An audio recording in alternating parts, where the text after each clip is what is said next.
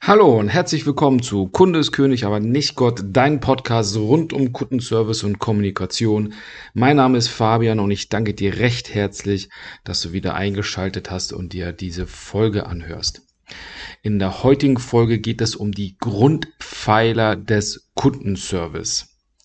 Und vielleicht hast du dir schon mal die Frage gestellt, wie soll Kundenservice denn gehen? Oder hast, wurdest du in deinem Job anhand von Theorien, von Grundpfeilern, von Grundprinzipien in deinen Kundenservice-Aufgabenbereich eingearbeitet?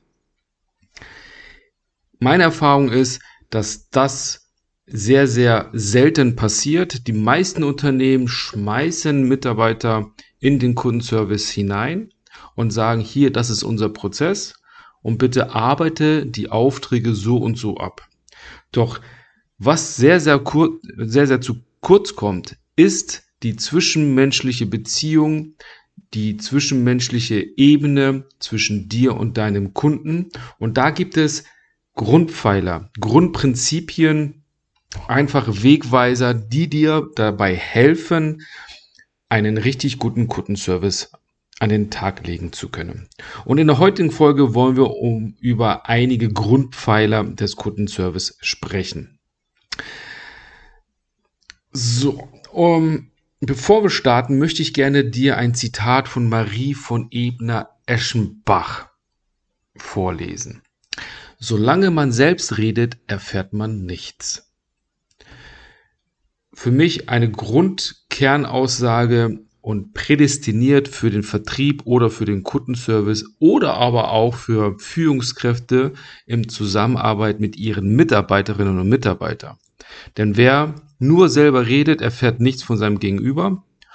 Und das ist ja irgendwo alles andere als zweckdienlich, denn wenn ich mit jemandem zusammenarbeiten möchte und insbesondere im Kundenservice ich erfahren möchte, was so die Grundbedürfnisse sind, was das eigentliche Interesse hinter dieser ganzen Auftragslage ist, dann habe ich mein Gegenüber sprechen zu lassen. Okay, starten wir direkt in die Grundpfeiler des Kundenservice. Der erste Pfeiler, Probleme sofort lösen.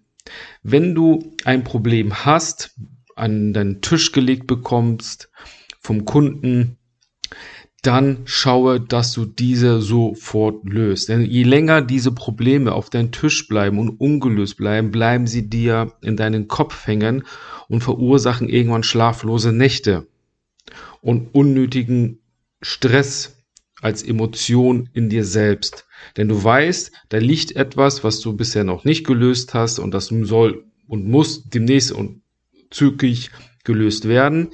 Doch du schiebst es weg. Nein, wenn es Probleme gibt, sofort lösen. Ich habe das in meiner Vergangenheit so gehandhabt, insbesondere in der Zusammenarbeit mit Kolleginnen und Kollegen aus dem internationalen Bereich. Ich habe in Großkonzernen gearbeitet im Kundenservice. Und wenn dort ähm, ich ein Problem hatte, dann habe ich es versucht oder vom Kunden, dann habe ich das unter dreierlei Ebenen bewertet. Erste Frage, kann ich das, kann ich diese Anfrage oder das Problem sofort lösen? Ja oder nein? Zweite Frage, wenn ich sie jetzt, wenn ich das Problem nicht sofort lösen kann, wie lange brauche ich dafür? Und dritte Frage, wenn ich das Problem gar nicht lösen kann, wer kann mir das Problem lösen? Und damit bin ich direkt reingegangen in die Antworten an meine Kunden. Also wenn ich etwas bekommen habe von meinen Kunden und es, ich konnte das in diesen drei Fragen beantworten, also wenn ich es direkt sofort lösen konnte, habe ich meinem Kunden, ob es nun interner oder externer Kunde war, direkt eine Antwort gegeben. Dann war das Thema durch konnte ich das Problem nicht sofort lösen, weil ich es gesehen habe und einschätzen konnte, dann habe ich zumindest eine Antwort gegeben, dieses Problem oder diese Anfrage kann ich jetzt, kann, dauert ein wenig in der Bearbeitungszeit. Bitte lassen Sie mir ein, ein wenig äh, oder haben Sie ein bisschen Geduld. Ich melde mich morgen Mittag dazu nochmal. So konnte ich halt einige andere Aufgaben erledigen und dann die Problemlösung in Gang setzen. Wenn ich es überhaupt nicht lösen konnte, ich persönlich selbst nicht, wusste aber, wer es war. Dann habe ich diese Problemstellung weitergeleitet. Habe dann gesagt, lieber Kunde, vielen Dank für Ihre Anfrage. Hier kann ich Ihnen leider nicht weiterhelfen, doch unsere Kollegin oder unser Kollege aus dem Bereich XY ist dort die oder der Experte und äh, wird sich der Sache annehmen und habe das dann weitergeleitet und dafür Sorge getragen, dass der Kunde nachher auch irgendwann seine Antwort bekommt. Und das gleiche kannst du auch mit internen Kunden machen, genauso wie externen Kunden. Wenn ein interner Kunde zu dir kommt hat ein Problem, dann löse das sofort. Ansonsten teilst du das über diese drei Fragetechniken auf. Zweiter Grundpfeiler. Die Kundenerwartungen übertreffen. Wir hatten ja schon mal in einer anderen Podcast-Folge über das Kano-Modell oder über die drei Wege, um Kunden zu begeistern gesprochen. Hier ist es genauso. Natürlich hier drauf aufpassen, dass du nicht ständig mit unerwarteten und begeisterten Faktoren auftrumpfst, weil irgendwann wären diese Aktivitäten als Basisanforderung vom Kunden vorausgesetzt. Denn wenn der Kunde etwas bekommt, dann möchte er das immer haben. Kleines Beispiel dazu. wenn du ein Auto hast und du hast einen Vertragshändler, wo du das Auto regelmäßig in die Wartung bringst oder für einen Reifenwechsel, ne, gerade so bei Leasingfahrzeugen, war das ja früher ganz, ganz schön und als Begeisterungsfaktor, dass das Auto gewaschen und gesaugt wurde. So, mittlerweile wird das Auto nur noch gesaugt und nicht mehr gewaschen oder umgekehrt, weil sich beides in irgendwo nicht mehr rentiert. Es war ein schöner Begeisterungsfaktor vor vielen, vielen Jahren, der dafür gesorgt hat, dass die Kunden, die Autobesitzer immer wieder in dieselbe Werkstatt oder zum selben Vertragshändler gegangen sind um ihre Wartung oder ähnliches durchzuführen. Doch irgendwann haben die Händler festgestellt, dass Waschen und Saugen viel zu viel Zeit und vor allen Dingen Geld kostet. So. Und haben dann eins abgelegt und das hat einen riesen Aufschrei gegeben, weil sich der, der Kunde, der Fahrer, sich so sehr an der Sache gewöhnt hat, dass sein Auto immer gewaschen und gesaugt aus dem, aus der Werkstatt gekommen ist, dass er sich halt beschwert hat. Und irgendwann haben die Autohändler das wieder eingeführt. Doch hier ist es so, dass je nachdem, wie gerade so die Wetterlage ist, äh, es wird auf jeden Fall von innen gesaugt, gewaschen eher weniger. Gut, dritte Säule. Versprechen einhalten. Halte dein Versprechen. Wenn du sagst, lieber Kunde, ich kann das Problem heute nicht lösen, ich melde mich morgen um 15 Uhr dazu nochmal, dann meldest du dich um 15 Uhr und nicht um 15.30 Uhr oder um 16, 17 Uhr oder ein Tag später. Wenn du dieses Problem bis 15 Uhr Folgetages nicht gelöst hast, dann sagst du lieber zu dem Kunden, lieber Kunde, es dauert leider noch ein bisschen länger. Der Vorfall ist komplexer, als wir dachten. Ähm, wir sind schon dabei. Wir brauchen noch ein, zwei, drei Rückmeldungen oder Freigaben. Das kann noch ein bisschen dauern, weil die Personen, auf die ich jetzt warte, heute den ganzen Tag in Meetings sind. Gar kein Thema. Doch wenn du etwas versprichst oder was zusagst, hast du es zu halten. Immer liefern. Nicht einmal, nicht zweimal oder nicht 99 mal von 100 mal. Nein, immer. Serviceversprechen, die du rausgibst oder die ein Unternehmen rausgibt und die dann nicht eingehalten werden, sind ein Nährboden für unzufriedene Kunden.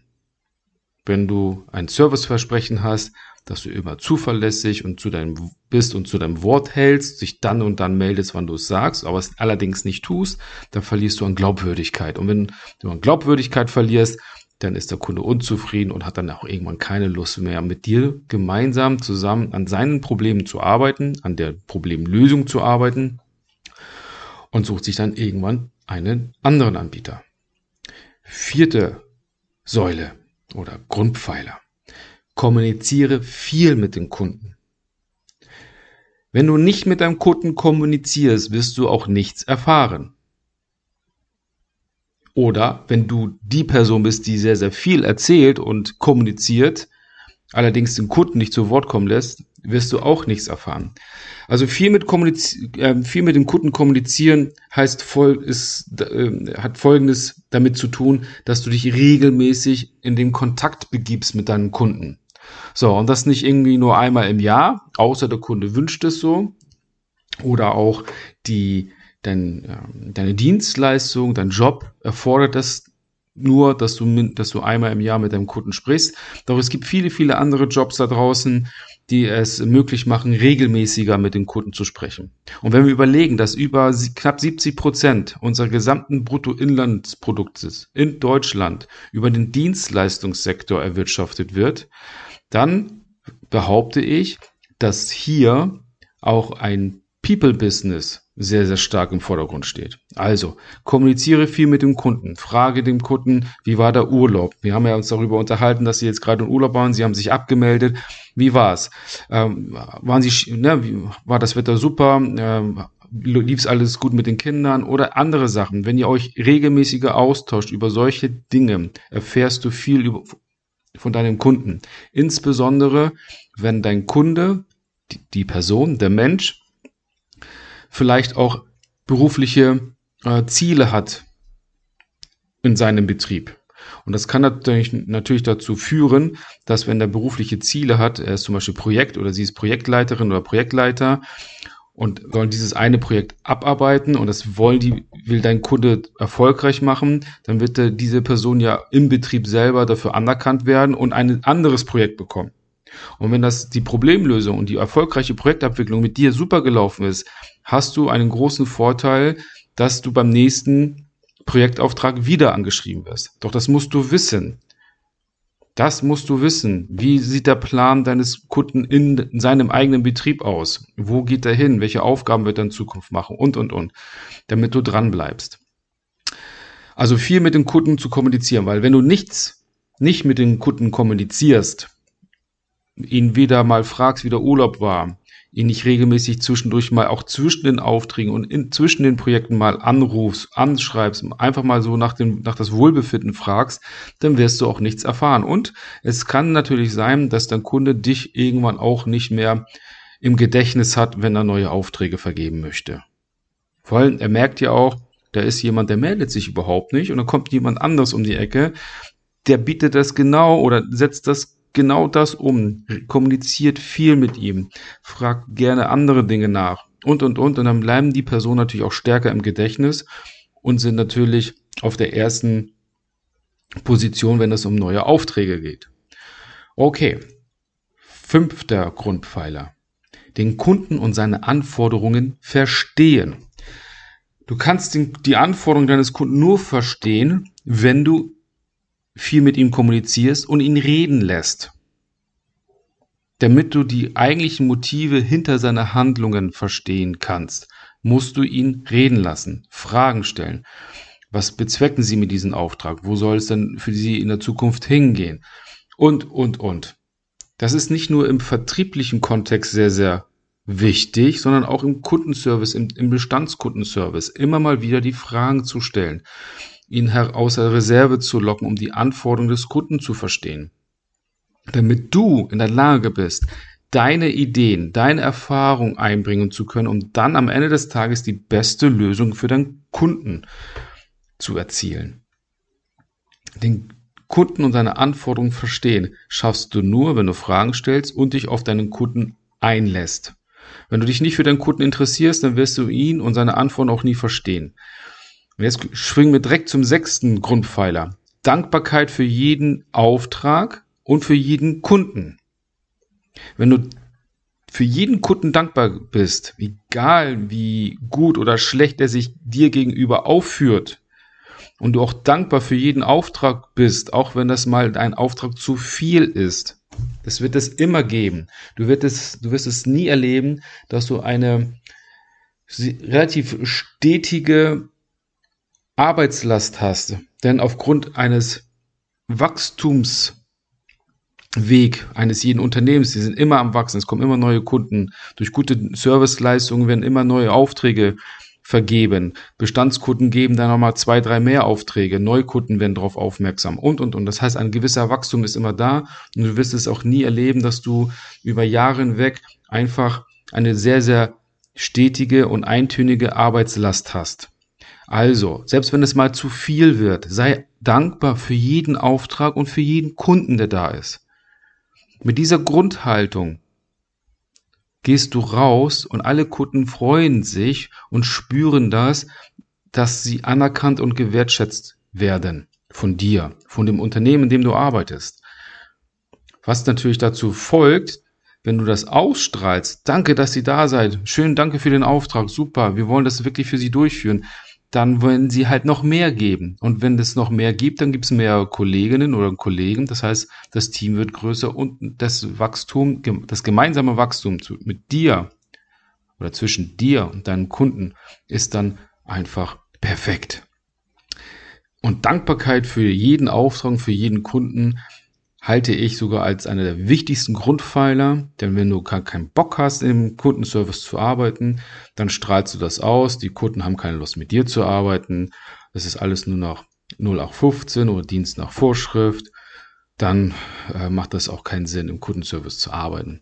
Doch wenn du Bock drauf hast und sagst, hey, lieber Kunde, danke, dass Sie da sind, danke für den Auftrag, super, weil der Kunde zahlt ja dein Gehalt, nicht das Unternehmen, für das du arbeitest. Das Unternehmen ist ohne Kunden nichts.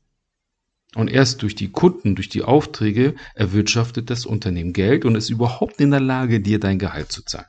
Also solltest du, sofern du es noch nicht tust, dankbar für jeden Kunden und für jeden Auftrag sein. Siebte und in diesem Podcast Folge auch die letzte, der letzte Grundpfeiler des Kundenservice. Eigene Ideen und Impulse einfließen lassen.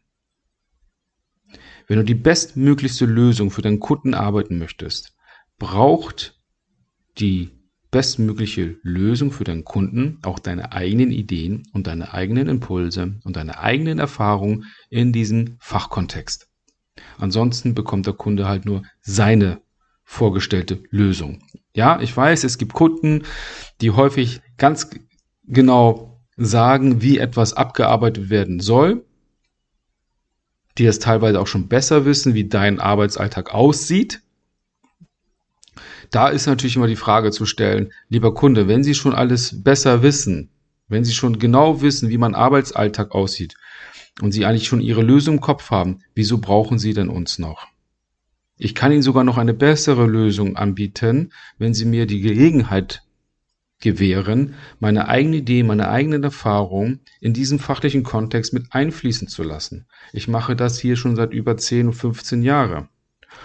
Und Sie können sicher sein, dass ich in dieser Zeit sehr, sehr viele Dinge erlebt habe und jeden einzelnen Fall miteinander vergleichen kann. Und dort, wo wir ähnliche Herausforderungen hatten, und ich weiß auch, wie, sie, wie wir die ähnlichen Herausforderungen gelöst haben, sie auch in diesem Fall für Sie nutzbar sind und auch nützlich sind. Und somit lässt du deine eigenen Ideen und deine eigenen Impulse einfließen und der Kunde bekommt seine bestmögliche Lösung. Und das Schöne dabei ist, dass du dadurch deinen Kunden einen gewissen Respekt entgegenbringst und eine Wertschätzung, weil du dich mit ihm und seinen Belangen auseinandergesetzt hast. Und er wird das spüren, auch wenn er es am ersten Moment nicht wahrhaben will. Er wird das spüren. Oh, da ist eine Person, die hat sich hier mit meinem Vorgang wirklich auseinandergesetzt und das, was sie sagt, das klingt sehr plausibel. Ich glaube, da habe ich echt jemand Gutes erwischt. Das sind die Grundpfeiler im Kundenservice. Wenn du mehr dazu erfahren möchtest, dann lade ich dich ein, das Buch Kundeskönig, aber nicht Gott, ja, durchzulesen. Du findest und erhältst dieses Buch überall im Onlinehandel, dort wo Bücher zu bestellen sind.